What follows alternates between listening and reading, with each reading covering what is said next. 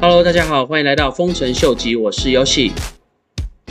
今天一开始先来带大家看一下这个 ARK Invest，就是女巴菲特 Cathy Wood 他们的公司，在今天的时候卖出了价值一百三十九个 million 的 Tesla 的股票。那为什么今天要跟大家讲一下这个新闻呢？最主要原因是因为 Tesla 一直以来都是 Cathy Wood 他手上持有相当多的一个公司的股票，而且他也是靠 Tesla 的这个股票。在去年的时候，为 ARK Invest 这间投资公司创下了非常好的佳绩。在这个时机点，Cathy Wood 他们卖掉他们一直以来的金鸡母，我个人是觉得他对美国第四季的一个经济还有股票市场，相对于的不是这么的看好，所以他在这个时间点先兑现一些现金，来为之后市场有可能出现的一些转变而准备。其实对最近的金融跟股票市场不是这么看好的人，除了 Cathy Wood 之外，也有另外一个市场上的一个传奇，就是 Michael Burry 这位在二零零八年的时候成功的预测二次房贷风暴的一个经典的传奇人物。其实他从去年年底的时候就一直要大家注意，说整个经济还有整个金融市场将面临到一个非常非常大的一个衰退。其实他在昨天晚上。跟今天凌晨的时候，也有陆续的发布了两则的推文，但是到今天下午的时候，这两篇推文都已经被他取消了，所以我们现在只能透过一些人他们的截图来去看一下 Michael Burry 到底在昨天晚上跟今天的时候发表了一个什么样的讯息。如果大家还记得今年年初 GameStar 股票以小虾米战大金鱼的姿态，成功的尬空了华尔街的一些投资大户，也造就了 GameStar 这支股票目前在市场上面一直受到大家的推崇。不过，GameStop 这个现象，同时也就被 Michael Burry 拿来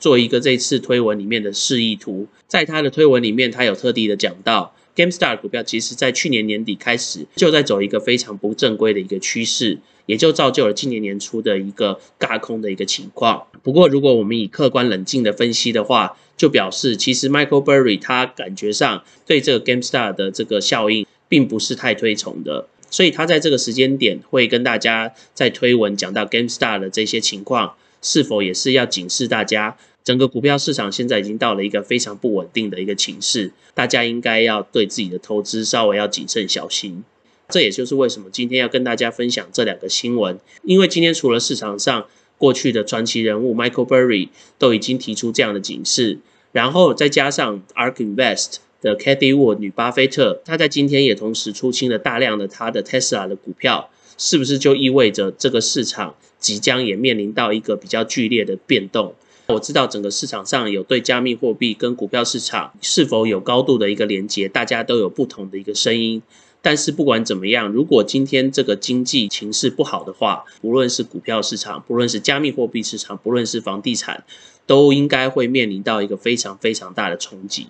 虽然说我们一直觉得说今年年底应该还会有一个大牛的趋势，我们这样子的一个大胆的假设，基本上都是处于整个世界的经济形势还是趋于一个比较稳定的一个状态。虽然说这一直以来也是美国政府目前在希望能去维持的一个事情，所以为什么联储一直以来都让整个的利率维持在非常低档的一个部分？但是，一旦市场到一个临界点之后，如果有几个地方开始出现了破口，接下来的连续效应将会是非常非常快，也非常迅速。这样子的一个问题，可能就会牵涉到股票市场，再来直接反映的，应该我觉得也就是加密货币市场。所以在看到这两则新闻的时候，我会建议大家回去再看一下自己的加密货币的一个配置。如果你的投资理念一直都是以长远来看的话，那我觉得你倒是不用太过担心，反正就是放在那边。但是如果你是做那种杀进杀出交易的朋友的话，可能在今年第四季的时候，你可能要适时的找个机会，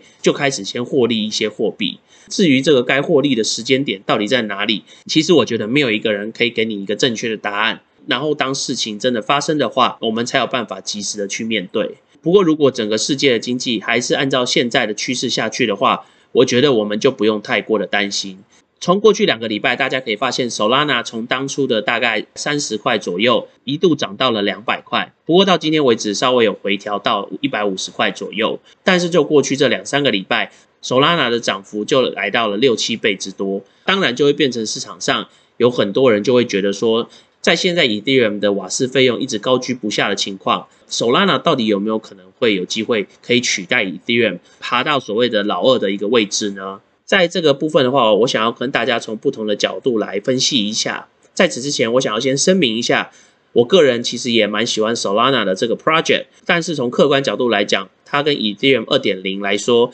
还是各有千秋。以 Solana 目前网络的速度，还有它的交易费用来说，相对于的都是比 Ethereum 二点零所号称的快很多，而且便宜很多。这个部分的话，就是 Solana 它相对的一个优势。同时，Solana 的网络对一些电脑工程师来讲，相对于的是比较友善一点。因为如果你是有 C language 或者 C plus plus 这些程式语言基础的一些工程师的话，你之后要在 Solana 的网络上面开发一些 D app 的话，相对于的会是非常非常的容易。当然，这个部分的话，也常常被大家拿来作为 Solana 之后比较容易发展的一个优势。但是从另外一个观点来看，Ethereum 二点零为什么到目前还是比较受到大家的欢迎呢？除了目前 Ethereum 的瓦斯费用高居不下，还有它的交易速度相对比较慢，但是 Ethereum 在去中心化的这个部分，目前来说还是做的比 Solana 还的好，无论是 Layer One 还是 Layer Two。因为我们刚刚将 Solana 的网络是来跟 Ethereum 二点零来比的话，目前在 edm 上面节点的提供者大概是有二十三万四千多个节点。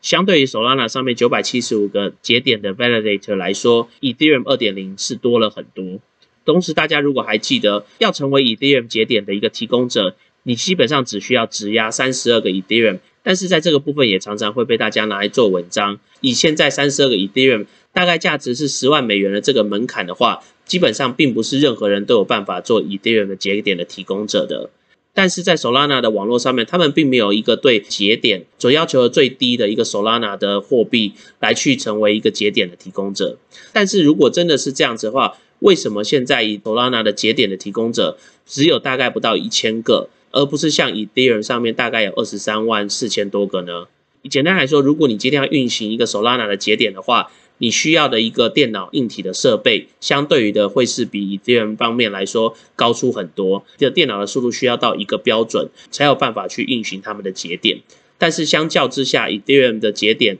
所要求的硬体的这个数值，并不需要这么高。当然，在这个部分的话，就有些人会反驳说，电脑成本之后一定是越来越便宜。这个部分的问题的话，以后就一定会很容易解决。这样子的论点其实是没有错的。但是，其实这其中还有另外一个非常非常关键点，跟硬体观面是没有关的。就因为 Solana 对它的交易速度要求是非常非常快的，同时它的费用也是非常非常低的，所以表示说你今天这个节点的提供者，除了你的硬体设备需要非常非常厉害的电脑，还有非常非常快的速度之外，同时你也要有足够数量的 Solana，你才有办法去完成这么快的一个交易速度跟它的这个低的一个费用。所以表示说，今天你节点上面 Solana 储存的货币的数量不够多的话，基本上你的节点就很难被选择作为一个处理这个交易的一个节点。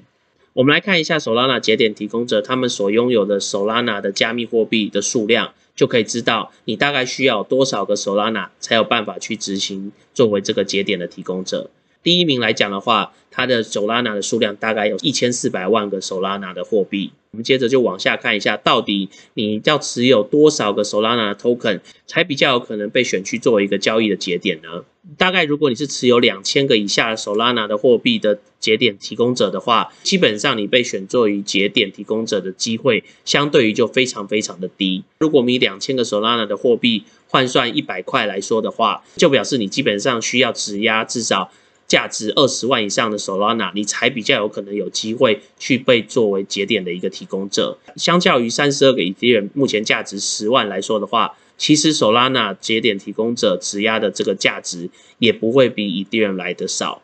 所以，其实我们单纯从一个成本的概念来看的话，Solana 目前你想要成为它的节点提供者所需要的成本。并不会比 Ethereum 二点零来的多。相较于 Ethereum 目前上面的智能合约的规模来说，Solana 当然是一步步的在逼近，但是以规模来说的话，还是跟 Ethereum 有一段的距离。同时，也就解释了为什么 Ethereum 的节点的提供者目前来说都还是来的多。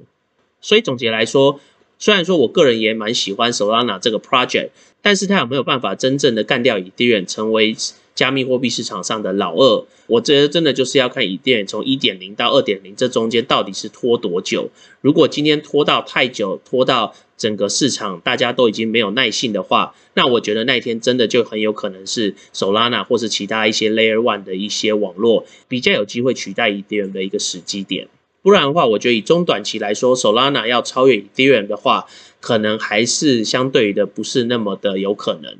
那我们今天先聊到这喽。如果喜欢我 content 的朋友，麻烦帮我按赞、订阅、分享、开启你的小铃铛。那如果对我的 content 有任何 comment 的朋友，也麻烦帮我在下面留言。那我们今天先聊到这喽，拜拜。